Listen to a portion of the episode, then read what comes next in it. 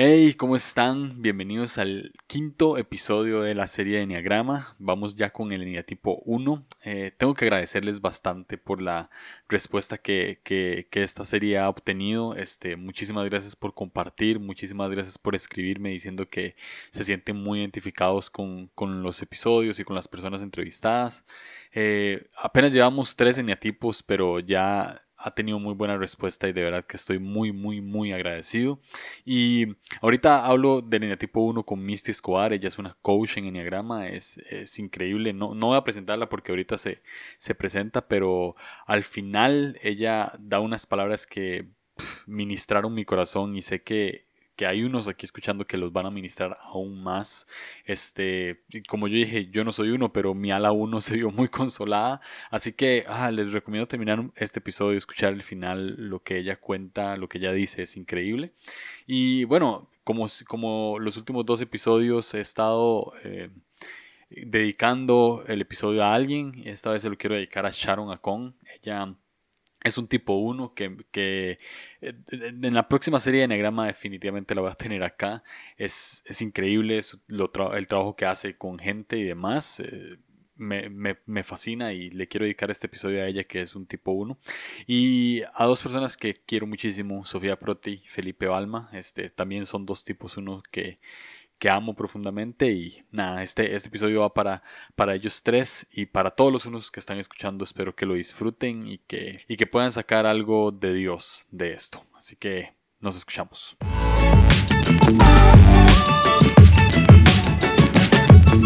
Hola Misty, ¿cómo estás? Hola, muy bien, ¿cómo estás Julio? Bienvenida Gracias. a esta serie, segunda serie de Enneagrama acá en línea curva y eh, creo que con vos vamos a hablar bastante de muchas cosas porque además tenés un podcast que justo de Enneagrama, tenés una página. Entonces, ¿por qué no nos contás un poco de vos? Eh, ¿Quién sos? ¿Qué haces?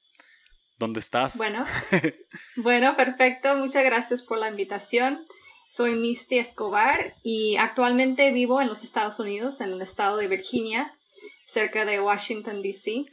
Y soy primeramente esposa de casi 20 años cumplimos este año, y mamá de tres hijos. Mm. nosotros también eh, con mi esposo tenemos una organización de plantación de iglesias y hacemos mucho con eso. Y sí, soy coach eh, certificada del Enneagrama, entonces estoy con ese proyecto de eh, proveer recursos con un podcast y tratando de educar un poco a la gente y ayudar con esta herramienta. Buenísimo. Eh, ¿Hace cuánto sacaste el coaching en Enneagrama? El verano pasado. Junio del año pasado. Junio del año pasado. Buenísimo. Eh, pregunta rápido, rápida y, random. Este, ¿cómo, ¿Cómo descubriste el Enneagrama? ¿Cómo llegó a tu vida? Hace mm, como siete años de hecho, por esto de eh, la plantación de iglesias y todo eso, había otra organización que estaba trabajando con nosotros y eh, parte del proceso de conocernos fue hacer el test del enneagrama. Mm. Y hicimos eso y después eh, pusieron a alguien con nosotros para darnos como una hora de de retroalimentación, explicarnos qué era, qué significaba, después cómo trabajan juntos nuestros tipos y todo eso. Fue un momento muy interesante porque, como tú sabes, fue escuchar a esta persona decir cómo sabe que tenemos esas discusiones o cómo sabe que soy así. Y empezamos a investigar un poco más. en ese tiempo fue algo de, wow, esto nos sirve mucho a nosotros, entonces decíamos a los amigos, a las familias, em, así, y después quisimos empezar a implementarlo con nuestras iglesias, con la gente que, con quien estamos trabajando, y, sí, ah, ha sido una jornada. Buenísimo. ¿Y cómo, cómo, te diste cuenta que eras uno? Eh, bueno, por ese test, primeramente, eh, salí uno. Y ya al, leer más y empezar a estudiar más, em, fue como que alguien me abrió y estaba viendo mi interior y eh, empecé a escuchar cosas que sabía de mí, pero no sabía ponerlo en palabras. y sí, fue, fue por un test, pero fue confirmado con, con estudiar y aprender más. Buenísimo. Ah, tengo un libro eh, que, que, he estado leyendo todo este tiempo que se llama El Camino de Regreso a ti. Creo que es eh, de los más eh, básicos de Enneagrama en el sentido de que si alguien necesita saber qué es Enneagrama y, y leer algo con respecto, creo que yo recomendaría mucho ese libro. Sí, también. Y el, Camino de Regreso a ti inicia con, o sea, empieza desde el 8 hasta el, hasta el 7 pero antes, antes de hablar de cada número, siempre pone como cómo se siente el número del que va a hablar. ¿Verdad? Entonces, cómo se siente un tipo 8, cómo se siente un tipo 9, cómo se, siente un tipo 1. Y así va. Y son como características generales, ¿verdad? De, de cómo esta persona se siente para ver si se siente identificada y, y pues le ayude a seguir leyendo el, el capítulo.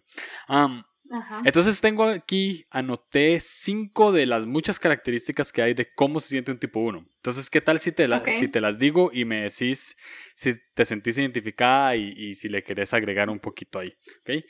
Perfecto. Ok, la primera que, que leo es, la gente me dice que soy muy crítica y sentenciosa. eh, sí. bueno, sobre todo mi familia. Ah, sí. Eh, sí, mi, mi, marido, mis hijos, em, mi familia también, mis papás, hermanos. Sí, soy como la, la juez de la casa. ok. Sí. Ok. Los detalles me importan. Muchísimo. ¿En, qué te importa? Sí, muchísimo. Esto, esto me gustaría eh, eh, explotarlo un poquito más porque cuando yo leí este, los detalles me importan, yo digo, bueno, pero a cualquier persona le pueden importar los detalles. Ahora, ¿por qué le importan tanto los detalles a un tipo 1? Sí, y creo que también explicar qué sentido de la palabra detalles. Exacto, ajá. Porque si, si refieres, si te refieres a detalles como recibir regalitos, no. Ah, ok. No, no es mi lenguaje de amor.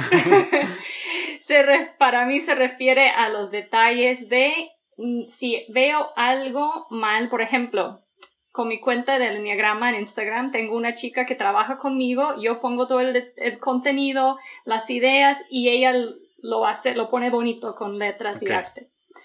Y hoy justo estábamos trabajando, veo algo y es cada cosita, si, todo, si las cosas no están alineadas en el post, lo veo.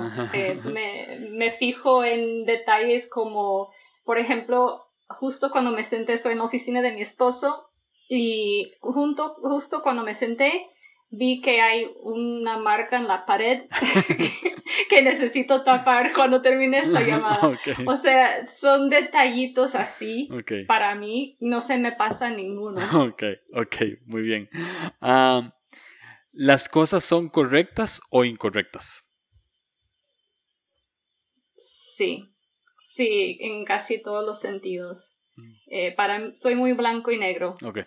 Y desde, desde siempre, desde, desde chica, sí, y creo que la primera pregunta fue de criticar, ¿no? Que si me dicen que soy muy crítica. Muy crítica y sentenciosa, sí. Sí, por, por eso creo, porque para mí es difícil a veces entender que los demás no lo ven así. Ya. Mm. Sí. Wow. Está interesante. Esta está, esta está profunda. Me cuesta perdonar. esa, de hecho, sé, conozco bien esa lista de, de que hablas en ese libro y esa pregunta tuve que meditar un poco porque diría, yo no tengo problema de perdonar, pero em, sé que guardo resentimiento. Ah. Em, no por mucho tiempo, pero, y es algo que he podido trabajar sobre los años, pero sí, no lo puedo soltar. Sí. Entonces, no, muchas veces siento que como que tengo que hablar con Dios y decir, pero ya perdoné a esa persona, pero no, no es muy difícil para mí soltar, dependiendo también en la gravedad del asunto. Pero sí, sí y no, pero sí tengo ejemplos en mi vida que cuando ha sido difícil para mí. Ya. Perdonar. Wow, eh, eh, sí, e, esta sí está bien profunda porque además este, eh, um, está, está como muy clara. O sea, o sea, un tipo 1 generalmente le puede costar perdonar, pero creo que esa es la razón, porque también es, lo mismo que con los detalles, a muchas personas también les debe costar perdonar, pero ahí dependiendo de la motivación. Esta me gusta. Me gusta la rutina y no acepto cambios con facilidad. Em, es, creo que esto ha cambiado sobre la vida. Em, fue mucho más marcado em, cuando estaba más joven y recién casada aún, tal vez los, la primera mitad de mi matrimonio, fue muy difícil para mí, hasta fue un punto de mucha discusión eh, con mi marido. Él es un tres, todo el contrario, siempre quiere cambio, quiere cambiar cada momento lo, que, lo que se está haciendo. Entonces, siempre fue para mí muy difícil ese punto. Eh, creo que me ha ayudado ser casada con un 3. Sí, y también descubriendo el enneagrama, trato mucho de integrar al 7 y, soltarme un poquito más. Hasta el punto que, como tú sabes, eh, hace tres años nos mudamos a otro país y estando en, México, eh, decidimos de ahí mudarnos a Argentina, que sé que no lo hubiera hecho hace 10 años atrás. Entonces, para mí fue algo como que pude medir que, he crecido en esa área. Mm, ok, me gusta. A mí me gusta mucho la rutina también. Y, tampoco acepto cambios fácilmente. Creo que fácil es mi ala 1, pero eh, mm, también como, como soy nueve y soy tan eh, acomodadizo. Entonces, aunque no me guste la rutina, si me cambian la rutina, pues me, está bien. o sea, tampoco es como que me tampoco es como que me frustro demasiado. Ah, Existen algunos prejuicios acerca eh, de los unos y mucha gente este, dice como, como, ah, esta persona fijo es uno porque es ordenada. O esta persona fijo es uno porque está obsesionada con la, con la limpieza. O esta persona fijo es uno porque es una criticona. Ah, ¿Conoces algunos prejuicios eh, que, la gente haya dicho de los unos que no, que no necesariamente sean verdad, o sea, como, como, porque no todas las personas que son ordenadas son uno, ni todas las personas que tienen obsesión con la limpieza son uno, o que tienen TOC son uno, o que son criticones son uno, o sea, todo va dependiendo de, la motivación. ¿Has, has conocido de algunos prejuicios que la gente tenga acerca de los unos? Sí, Em, creo que hablaremos un poco de esto más adelante, de los subtipos, porque creo que para mí tiene mucho que ver con eso, porque como tú dices, hablando del orden, hay tipos que no son uno, que son ordenados. Sí. Conozco unos que no son tan ordenados. Entonces, mucho tiene que ver con em, eso de su, de subtipo. ¿Cuál es el instinto que usa más? Em, pero sí, ves muchos de esos memes, por ejemplo, eh, vi uno hace poco de que ponen la lista de eres este tipo sí y usan mucho eso, por ejemplo, de que si alguien ordena el, ¿cómo se llama? El lavaplatos, llega el uno y lo ordena de nuevo porque estuvo mal. y cosas así de que ah, no todos son así. De hecho, tengo una de mis mejores amigas es uno y nos reímos mucho porque tenemos mucho en común. Eh, pero le decimos eh, nuestra amiga hippie, el, el uno hippie, porque usa mucho más su ala 9. Y, y, hablamos mucho de esas diferencias, de los prejuicios. creo que yo personalmente sí caigo en, en, porque creo que muchos de los prejuicios de, de los uno son eso de, del orden, de la limpieza, de todo eso. Yo caigo otra vez por mi subtipo. Creo que casi siempre puedo decir sí, soy yo. ok. Eh, sí. ok, ok. Ah, en, en, algún momento, eh, más que todo como en, en una zona de, de no tanta seguridad, sino más bien al contrario, una zona como de estrés eh, te has justificado de ser uno, como en un mal comportamiento, qué sé yo, que, que empezaste a ordenar obsesivamente y, te dijeron, hey, ya, para de ordenar, no tienes que hacer, ah, así soy yo y listo. ¿Sí te ha pasado como que has tenido, que, o que has justificado algún mal comportamiento por tu número?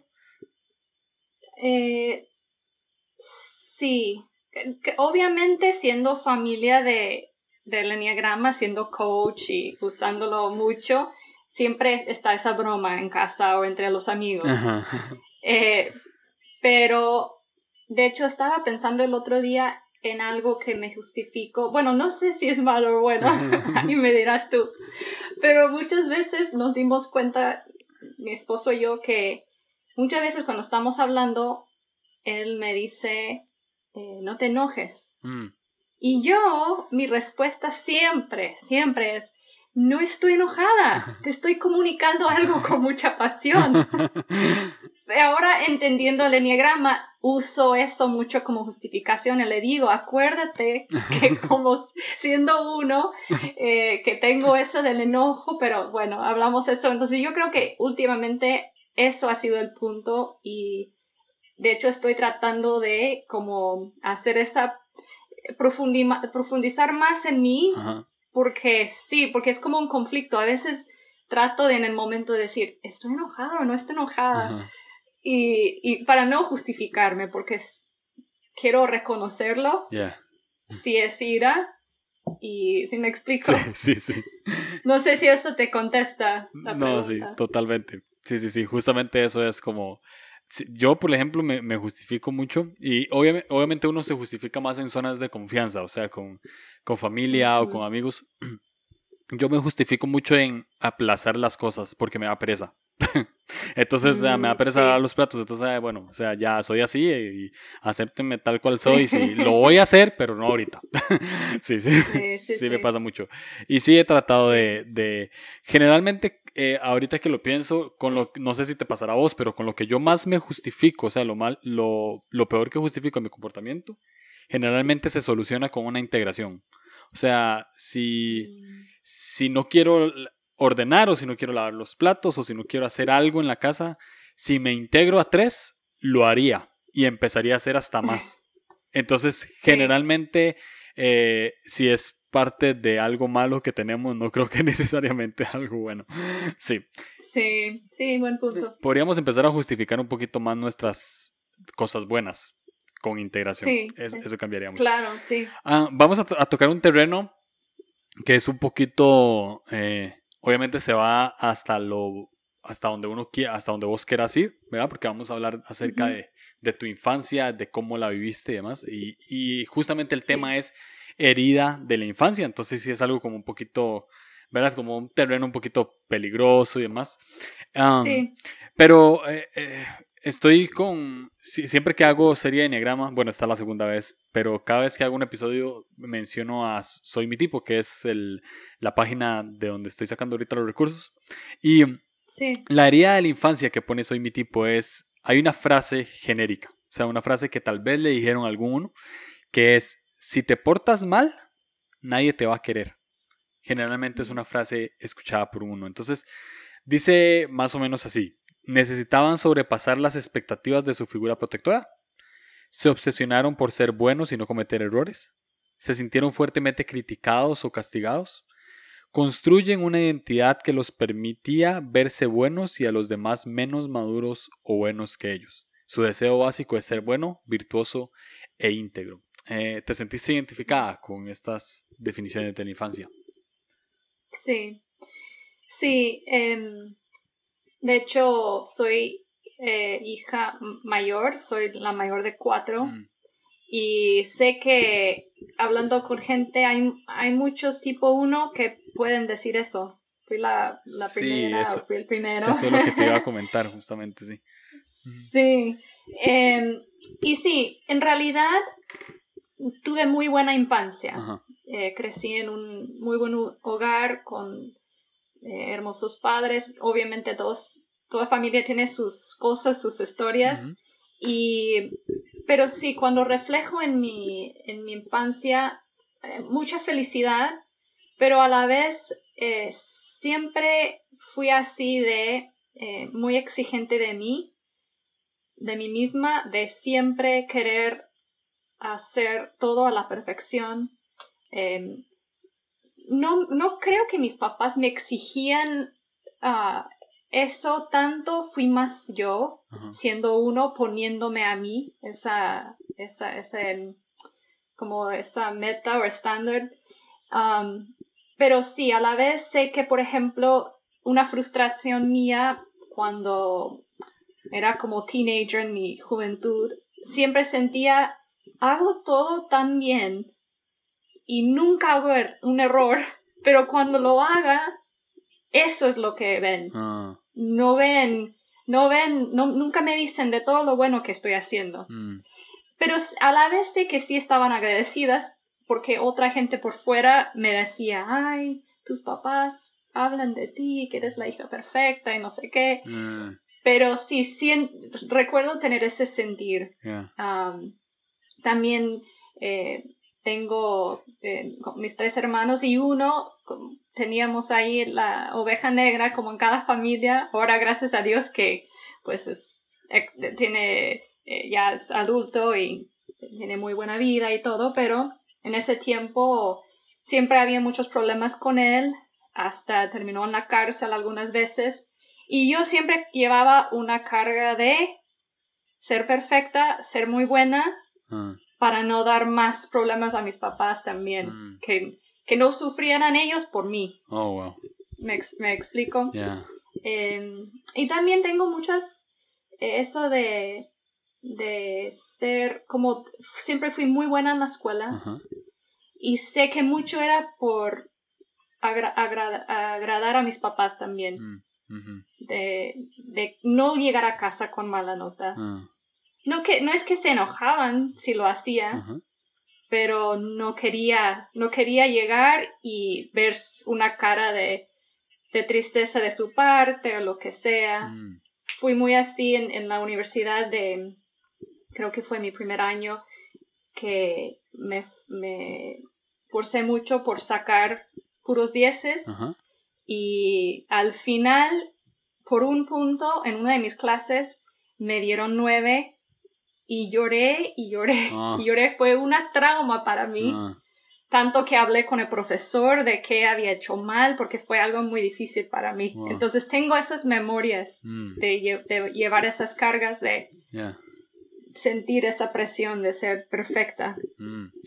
Eh, qué interesante porque iniciando por ser la mayor de, de cuatro hermanos, o sea, generalmente hermanos mayores llevan eh, conozco muchos hermanos mayores que son uno y llevan como esa, porque no solo eh, quieren ser como el bueno para, para sus papás, sino que también como que toman una postura protectora con sus hermanos también de que, de que quieren que ellos estén bien y, y, que, y que yo, o sea, y bueno, en este caso sería vos, pero en que una persona como uno sería su modelo a seguir, o sea, el modelo a seguir de sus hermanos y, y de la otra gente que los ve.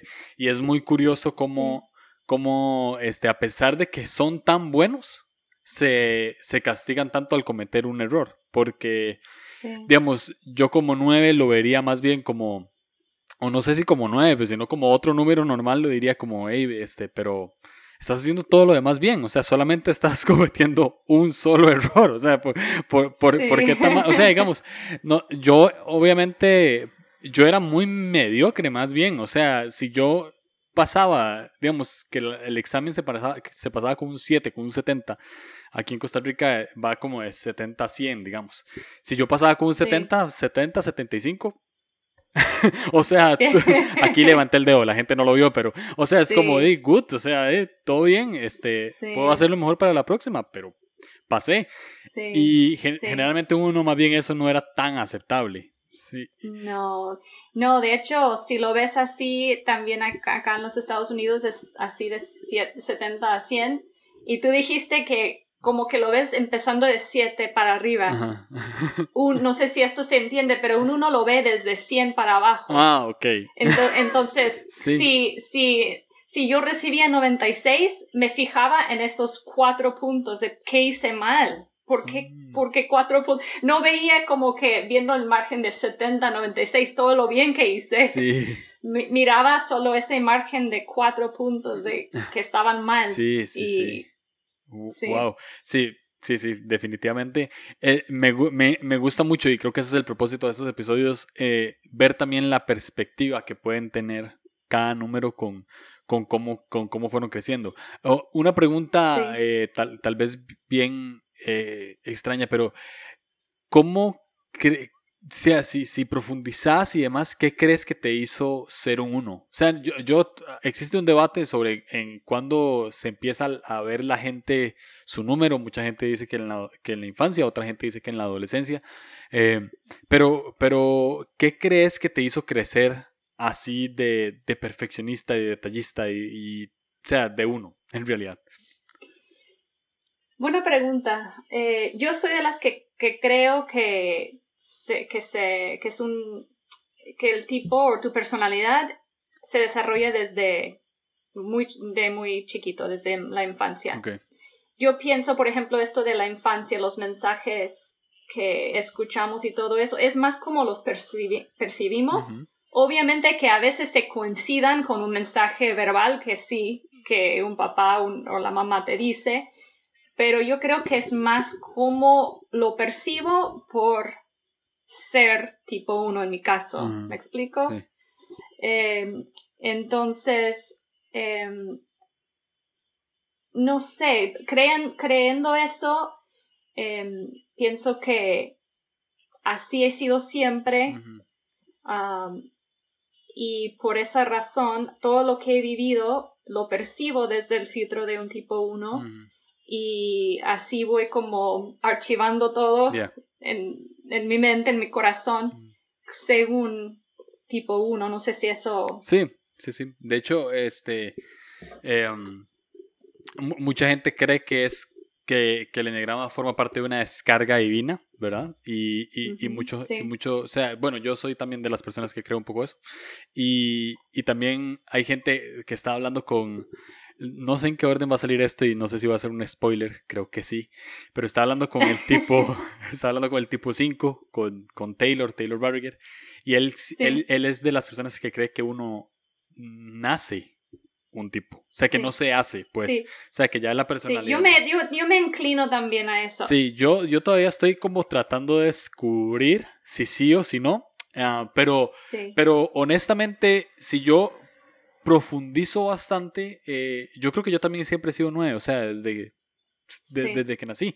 Ahora, este, obviamente se va desarrollando un poquito más con el tiempo, con la, con, con, la infancia que uno tiene y demás. Pero sí, está bastante interesante. Y ahorita vamos a pasar a los subtipos o a los instintos, que, que también es algo bastante, eh, bastante curioso esto de los subtipos porque mucha gente dice, bueno, pero ¿cómo pueden existir solamente nueve tipos de personalidad en el mundo?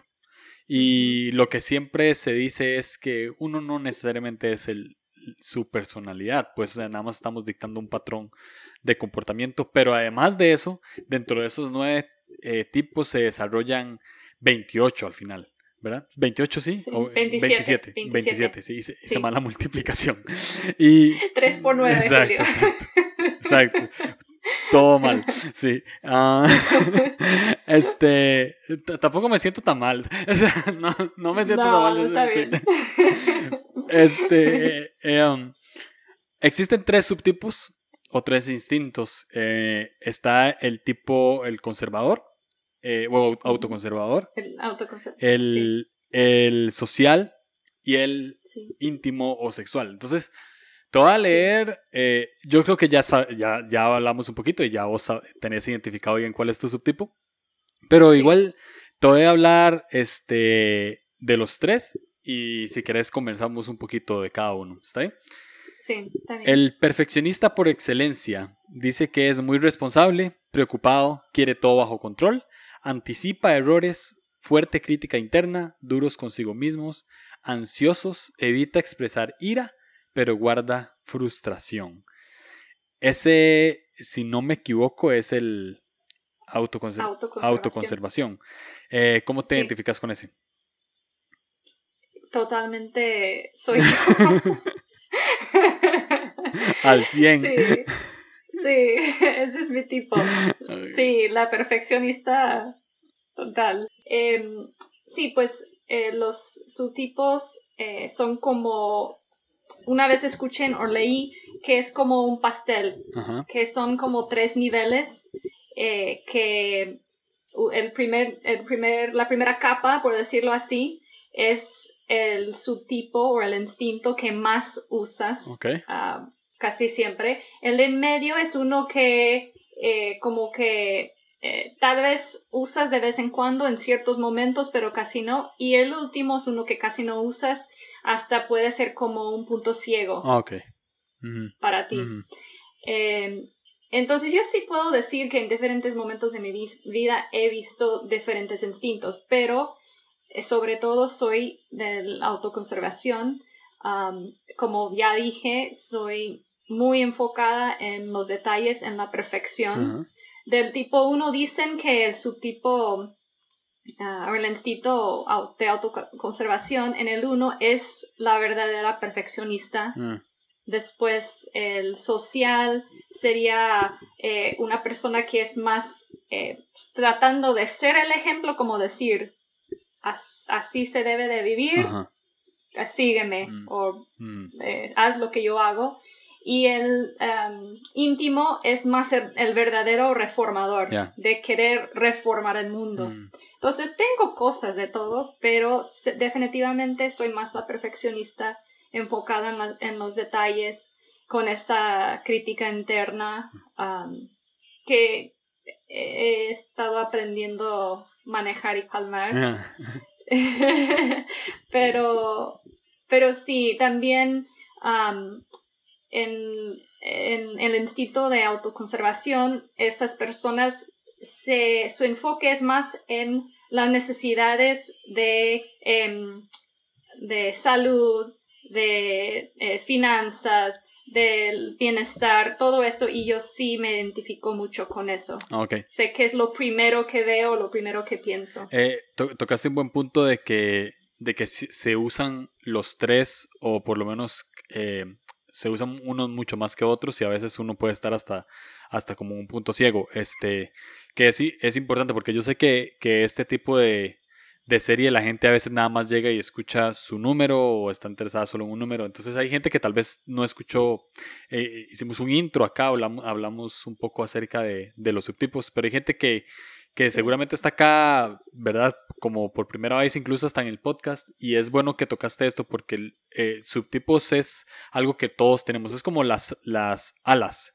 Tenemos, tenemos las dos alas, pero tenemos una mucho más desarrollada que otra. En tu caso, pues sos el, el, el, autoconservación que es como el perfeccionista por excelencia. Ah, ahora, hay, hay otro que es el, el íntimo o el, o el sexual, que dice que es celoso de la ley y lo correcto. Es un contratipo, de hecho. Eh, este contratipo, uno, se destaca de los demás por su intensidad e impacto en los demás. Tienen una visión idealista de cómo deberían ser las cosas y se sienten con derecho a reformar a las personas o a la sociedad a su manera de ver o hacer las cosas. Pueden expresar su ira y frustración directamente cuando se resienten estos esfuerzos para mejorar a otros. Eh, suele confundirse incluso con el eneatipo 8. Ah, ahorita hablaste un poco de ese, que es el verdadero reformador. ¿Cómo, se vería un, un subtipo sexual o un instinto sexual? Em, yo pienso, como te dije, veo, por ejemplo, a mí, a mí yo también soy idealista, eh, pero lo que la diferencia es esto, que un tipo 1, normalmente un 1, bueno, no normalmente, los otros dos subtipos no suelen a, no suelen a buscar confrontación o confrontar. Ah, ok. El subtipo íntimo, sí. Wow. Eh, entonces, em, ¿qué es lo que tenemos en común? La motivación, esa, ese deseo de ser bueno, de querer cambiar y todo lo que se puede cambiar, porque vemos como vemos lo que podría ser una persona o lo que podría ser una organización, lo que sea, y querer cambiarlo, pero el tipo 8 es mucho más eh, eh, vocal, mucho más, eh, se dice confrontacional o confrontador. Sí, confrontador tal vez. entonces... más directo. más directo. De hecho, he, trabajado con dos personas en específico que pensaban que eran ocho y ya después de profundizar se dieron cuenta que eran tipo uno. Pero ahí estaba esa, esa cosa que tenían en común. Mm. sé también que, por ejemplo, yo sí, como soy crítica, no solo de mí, sino de los demás, em, ese, ese subtipo tal vez sale un poquito más en mi casa también, ah, porque normalmente si yo veo algo de alguien, no voy a confrontar, mm. Voy a guardármelo y, y, sale en mi casa con mi marido. Ah. Y, se, le digo, se lo digo a él de una manera apasionada, pero no voy a confrontar. Mm. Generalmente no voy a confrontar a alguien, no es, no, no, no estoy cómoda. Mm con, con ese tipo de comportamiento. Wow. Y, y aquí es donde cuando, cuando se dicen las características de un tipo 1 que dice que son de sólidos principios e idealistas, generalmente va más tirando a este subtipo, ¿no? O sea, son como más eh, enfocados en, pues en lo social en cierto sentido, o sea, como con cargas sociales. Creo que pueden incluso determinar bien mejor qué es, qué es bueno y malo o qué es injusto eh, y justo, me imagino. Sí, sí, sí. Muy bien. Ah, ahora está el social. El subtipo social es el ciudadano modelo, eh, socialmente correcto pero no adaptable, eso me gusta. Dice, prestan atención a lo que es bueno, correcto y apropiado y dan un ejemplo de integridad y conducta de principios. El, el alto autocontrol y los altos estándares los distinguen de las personas que lo rodean, motivados por la imparcialidad y hacer las cosas bien, es su mejor expresión. Son pensadores sistemáticos y modelos a seguir por vivir sus creencias y sus valores. También ahora lo, tocaste, ¿no? Que el social era como el, el modelo a seguir. Em, sí, son muy buenos maestros. Son muy buenos para enseñar por esa razón. Ah, ok. Sí. Y este, de, de estos tres, ¿cuál es el que vos decís que está en tu punto ciego? ¿Cuál es el que menos utilizas? Creo que sería íntimo. Íntimo. Ah, ok. Sí. Sí. Eh, sí, por esa razón de mm, no huyo de la confrontación. Sí. Lo hago cuando son personas más cercanas a mí, cuando hay confianza, pero aún en esos momentos me cuesta mucho. Ah. Me cuesta mucho sé que como que tengo, siento que tengo ese fuego dentro de mí, pero lo, lo reservo y, em, y no, creo que ese sería el que menos uso. ¿Cuál es tu ala más desarrollada? Dos. Dos. Mm. Sí. Sí. Trabajo fuerte para para alcanzarte ahí en el 9. Necesito relajarme más. Muy bien. Cualquier tip. no, pero definitivamente sí se puede mezclar tal vez mucho el subtipo con el ala 9 en el hecho de no querer confrontar, porque los 9 mm. no confrontamos, o sea, para, para evitar cualquier clase de conflicto, este, lo mejor es sí. dejar las cosas así. sí, sí, sí, También me encuentro un poco en el 9 con, yo soy más introvertida. Ah, ok cuando hice como el Myers-Briggs, salí en la línea. Ah, sí. Porque sí, cuando estoy en, en grupos y todo, puedo como prender el switch y hago lo que tengo que hacer. Sí. Pero no, no es, no me gusta estar en grupos grandes, menos con personas que no conozco. Prefiero estar recargándome en casa. Sí. Soy muy hogareña. Sí. Pero, pero sí, más con el 2. Ok, muy bien. Ah, ahora, este, tengo, como para ir aterrizando, tengo algunas preguntas. Eh, le pregunté a la gente que qué le preguntaría a un tipo 1 y me llegaron estas preguntas. Eh, sí. ¿Cómo pones en práctica el perdón? Entré así con los, como decimos en Costa Rica, con los tacos de frente, ¿verdad? O sea, con la, con la que la más, la más, eh, pues dura en cierto sentido. Hablamos de características generales al inicio, de que les es difícil perdonar. Entonces, ¿cómo, ¿cómo has puesto en práctica esto del perdón? Para, para mí es muy importante tomar un paso para atrás y darme cuenta que, o recordar que, normalmente la gente no tiene malas intenciones y, y tratar de extender gracia. Que es muy, es muy difícil para, para un uno. Ese tema creo que es crucial para un uno porque eh, no, no, damos mucha gracia ni a nosotros mismos ni, ni a los demás. Pero sí, sería eso de, tengo que siempre en eso de perdonar, eh, tengo que aceptar cuando no estoy perdonando, primeramente, porque es, tal vez esto es muy uno también, que es, diría que mi primera reacción, tal vez como te dije antes, sería no batallo con eso del perdón. Soy buena para perdonar, pero reflejando bien y meditando bien en eso, sé que puede ser un problema para mí. Entonces, reconocerlo, tomar ese paso para atrás, eh, eh, para identificar la intención de la persona mm. Y constantemente dárselo a Dios. Sí, ok. Sí. Eso está cool. Ah, de hecho, ahora te voy a hacer una última pregunta acerca de, de la gracia y y va mucho por ahí, pero vamos a seguir con esta. Mm. ¿Qué haces para relajarte cuando algo no va acorde a tu orden? ok, voy a confesarte algo. Esta, esta pregunta la hice yo. no, ah, no, me, no, me, llegó. Pero como, ya, como ya sabía tu subtipo, entonces quería preguntar esta porque esto sí me parece interesante. Sí.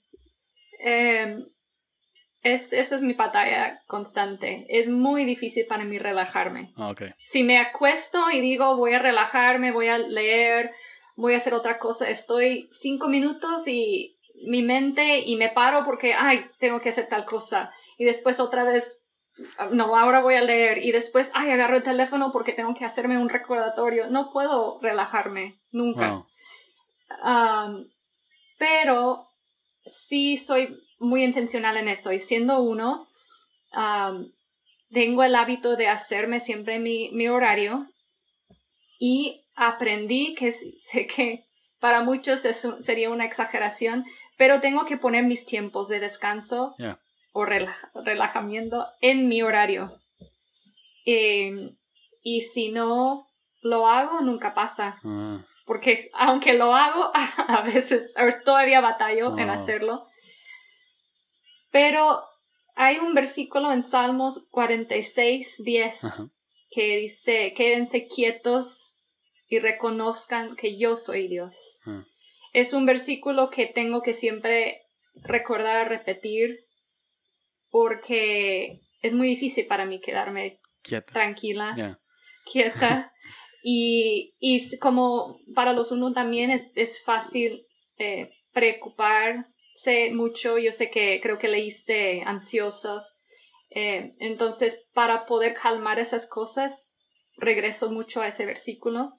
Y lo otro sería, eh, esto es, en el, último año en realidad, um, que siempre lo hacía, pero ya lo puse como literalmente sello, te voy a decir por qué, porque respiro. Siempre eh, me encuentro respirando. Tengo que respirar. Mis hijos me dicen, ¿por qué respiras así? y tengo, tengo que respirar muy profundo algunas veces para relajarme. Um, y cuando vivía en Argentina, empecé a hacer un una clase de pilates. Y para los que conocen el pilates, mucho tiene que ver con la forma de respirar. Y la maestra decía siempre que eh, eh, practica la respiración y las escápulas y que no sé qué. Y ahí estaba con la respiración. Y yo siempre decía que era un tatuaje que dice respira para recordarme. Pero no lo hacía porque no sabía dónde ponerlo. Entonces, estando en esa clase de pilates un día estábamos ahí y siempre era las escápulas, las escápulas. Y dije, ahí voy a poner el tatuaje. Entonces, estando en Argentina me puse la palabra breathe en inglés, respira entre las escápulas, porque para mí es un símbolo de que es un trabajo diario para mí. Esa palabra para mí, breathe, incluye relaja, ah. relaja, relájate, eh, respira, eh, tranquilízate, todo eso está en esa palabra breathe para mí. Entonces sería eso, respirar, eh, ponerlo en mi, en mi agenda. Ya, ya, ya. De hecho, ese, es, e- ese me parece muy cool, el hecho de agendarlo, porque si ya agendan todo, pues agendar descanso no creo que esté mal. Sí. Es decir, creo que Sí, fácil si Dios en la creación tuvo una agenda, fácil puso Sí. descansar. sí, exactamente, Sí. exactamente. El, uno siempre tiene más cosas en su lista de cosas que hacer de lo que se puede alcanzar en un día.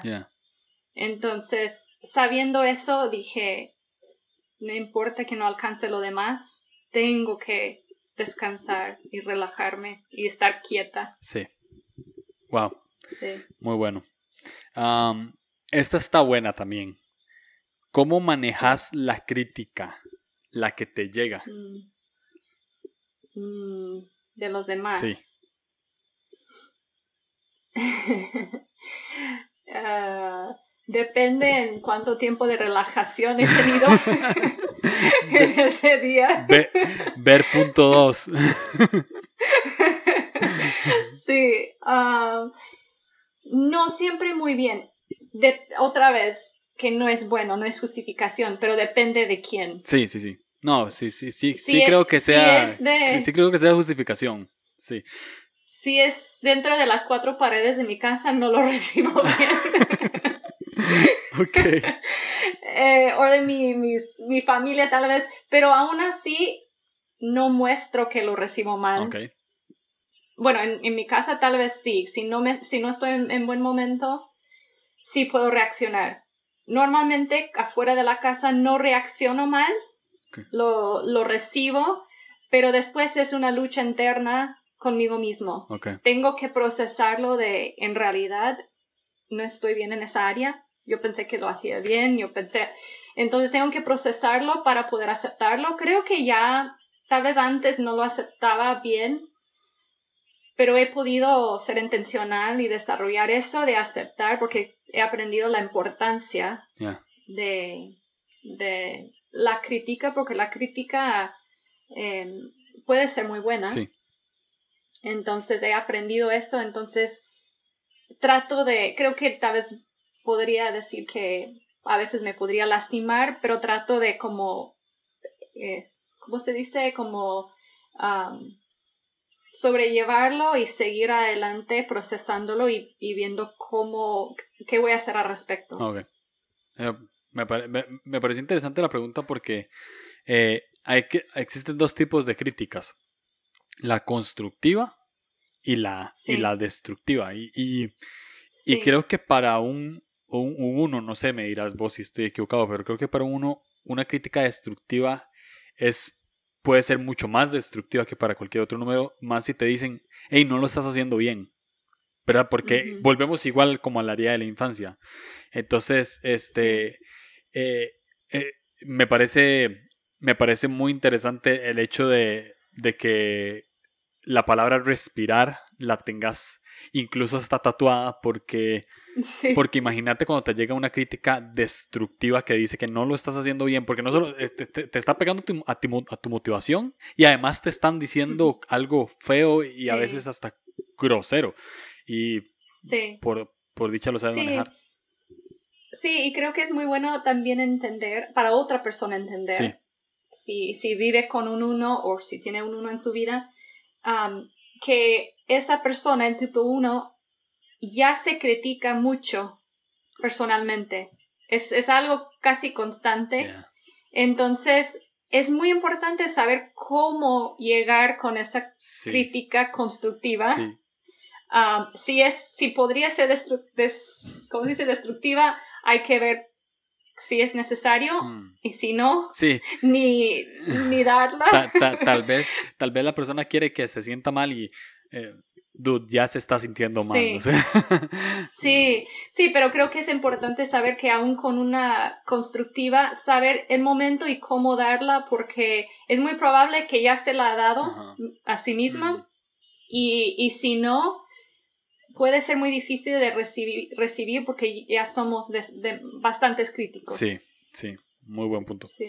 Ah, ahorita ya vamos listos para terminar. Eh, esta es la última, últimas dos preguntas. La primera es, eh, ahora hablaste un poco de la gracia y de que te costaba mucho dar gracias a los demás y, y, creo que eso también es un reflejo de que, de que a uno, uno generalmente le cuesta darle a los demás lo que también le cuesta darse a sí mismo. Es como, ¿verdad? Es como un reflejo. Em, ¿Cómo te das gracia a vos misma siendo tipo 1? muy buena pregunta. Como te dije antes, creo que es una de las palabras, tal vez va a ser mi próximo tatuaje. Me parece muy bien. es, una, es una palabra muy importante para un uno. Y creo que la, la, pregunta fue cómo, la, cómo doy gracia a mí misma. es, ok. trato de recordar siempre, porque eh, también la gracia es un tema principal de, Dios. Entonces, he hecho hasta eh, estudios yo personalmente de la palabra gracia. Sí. Eh, tengo una concordancia muy grande y he tomado dos o tres veces un mes simplemente para buscar todas las veces que la palabra gracia o alguna forma de la palabra está en la Biblia ah, y, y qué significa eso qué significaba en ese tiempo, qué significa para mí, etc. he hecho lo mismo con paciencia también por ser uno, pero eh, creo que recordar esa gracia que Dios me extiende, sí. al pesar de sí. eh, todos los errores que podría cometer, y trato de bajar, ¿cómo se dice? Como bajar mi expectativa. Porque también como tipo uno tenemos expectativas muy altas para nosotros y para todos, mm. para todo el mundo. Um, entonces trato de ser más realista y bajar esas expectativas. Mm, muy interesante. Bastante, bastante bueno. Y, y, esta pregunta que viene como... Eh, eh, viene como, a como continuando la, la anterior es... ¿Cómo, ¿Cómo ha influido conocer tu eneatipo con tu relación con Dios? Mm. Bueno, va, va de la mano con lo que acabo de compartir, pero em, mucho porque creo que saber mi tipo, mi, mi, mi entender cómo soy, por qué soy así, las cosas que me motivan, para mí creo que ha traído como, un, como un acercamiento más ah. por lo mismo de entender esa gracia de Dios.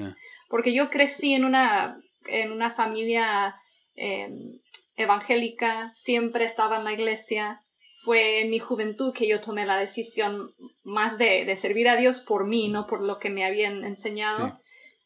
Pero esas palabras como gracia, todas esas, eran como creo que lo veía como que, no sé, como esas palabras que se, que se dicen todo el tiempo en el cristianismo y nunca había reflejado en lo que significaba en realidad. O dejar que ese peso se sintiera dentro de mi corazón. Y estudiando más el enneagrama y viendo esa conexión o esa necesidad de, de gracia, perdón, Ah, en mi vida trajo esa uh, cercanía más fuerte con Dios porque empecé a como meditar más en qué significa para mí. Sí. Y la como, ¿cómo se dice? Como sentirlo más real, pues. Sí. Sí. Esa, esa gracia y, y saber que a mí me encanta, creo que por eso te digo que me inclino más a, decir que uno nace con su tipo, porque me encanta pensar que Dios, porque si estudias, esto es para otra plática, pero si estudias las virtudes y la idea de que cada tipo tiene una virtud de, de, Dios, pensar que Dios pensó en eso antes de que naciera ah. y me dio esas cosas y desafortunadamente en mi vida, mis experiencias, han distorsionado algunos aspectos, pero yo puedo regresar a esa serenidad, por ejemplo, que va en contra de mi, de, de mi naturaleza pero poder simplemente descansar en su gracia, en su perdón, para poder extenderlo a, a, otros también. Wow. Wow. Bueno, esa era la última pregunta, pero quiero que eh, hay, deben de haber muchos unos que están escuchando. O sea, fijo esta gente que le gusta el enneagrama, pero muchos unos, pues porque es el de tipo 1. Sí. Este, a todos los unos que te están escuchando, ¿qué consejos les darías eh, de cómo darse gracia y cómo darse perdón y cómo eh, relacionarse con Dios? Más que todo si están batallando como con algo que, que probablemente tenga que ver con su motivación de, de eneatipo. Sí. Ah, creo que hay que recordar que no solo recordarlo, como te dije ahorita, son otras, iba a decir otras palabras que escuchamos mucho en el mundo eh, cristiano, pero la Biblia también dice que todos somos pecadores. Y lo decimos y lo predicamos y lo sabemos, pero un tipo uno tiene que aceptarlo, mm. tiene que profundizarlo, mm. tiene que meditar en eso. ¿Qué significa eso? Obviamente sé que soy pecadora, sé que no soy, no soy perfecta, pero mis comportamientos, mis acciones siempre dan ese, hasta mí mismo las expectativas que pongo sobre mí comunican otra cosa. Que yo pensaría que, que no, que no tengo ningún error, que hago todo a la perfección. Entonces creo que eso, bueno, para repetir algunas cosas que, que ya dije, sería encontrar esas cosas como, eh, o esos versículos también, pero la gracia, el perdón, ese, con, esa idea de que todos somos pecadores y no simplemente repetirlos, sino meditar en ellos, profundizar en ellos, tomar el tiempo de dejar que, que en realidad que nos em, eh, afecte cada, cada área de nuestro corazón, de nuestra mente porque eso digo yo, conociendo el enneagrama, creo que mi meta es eh, dejar, o poco a poco dejar esas cosas de desintegración y esas cosas de la naturaleza em, eh, pecaminosa y estar acercándome más y más a lo que es integración, a lo que es eh, esa virtud que Dios depositó en mí y sé que será una jornada de toda la vida. Pero diría a los uno em, que respiren, que descansen, que dejen que Dios sea el único perfecto. Y que acepten su gracia para tener más gracia que brindar a los demás. Wow, muy bien. Ah, Misty, muchas gracias. Eh, no, gracias, a por ti, estar acá. Em, Sí. Eh, no, nada, o sea, no, no, no, creo que me dejaste en shock con, la con las últimas palabras. tengo un ala 1 que, que, en este momento se está sintiendo consolada. Entonces, este, muchas gracias. Sé, que va a ser de, de, bendición para muchas personas que escucharon. Y, y dale con todo. Este, no sé si quieres dar tus, eh, tus redes, las redes de tu, de tu eh, página de, de, Instagram que tiene que ver con Enneagrama. Sí. Sí. Sí, sí, claro que sí. Y primeramente gracias a ti. Siempre un gusto hablar contigo. Em, y sí, me pueden encontrar en Instagram en enneagrama-discover freedom, en inglés, la, última parte. y si hablan inglés, lo mismo, pero es arroba enneagram. Ah, Guión bajo discover freedom. Ah. Y después en mi, mi página web, mistyescobar.net. Oh, Buenísimo. Vos, vos estás dando talleres y demás, ¿verdad? En algunas ciudades. Sí, pues ahora, sí, ahora es creo que limitado a lo que es internet, pero eh, sí, eh, doy coaching individual de parejas, eh, grupos. Mm. Y también estoy haciendo lo del podcast. Ah, ok. Muy bien. ¿Y cómo, te, cómo, cómo encontramos el podcast en, las plataformas. En Spotify, en eh, Apple Podcast y en Google Podcast. ¿Y, cómo y también está. Pueden buscar a Misty Escobar o Discover Freedom. Ah, ok. Buenísimo. Listo, entonces creo que eso sería. Muchísimas gracias. Ahí nos estamos gracias hablando en la próxima.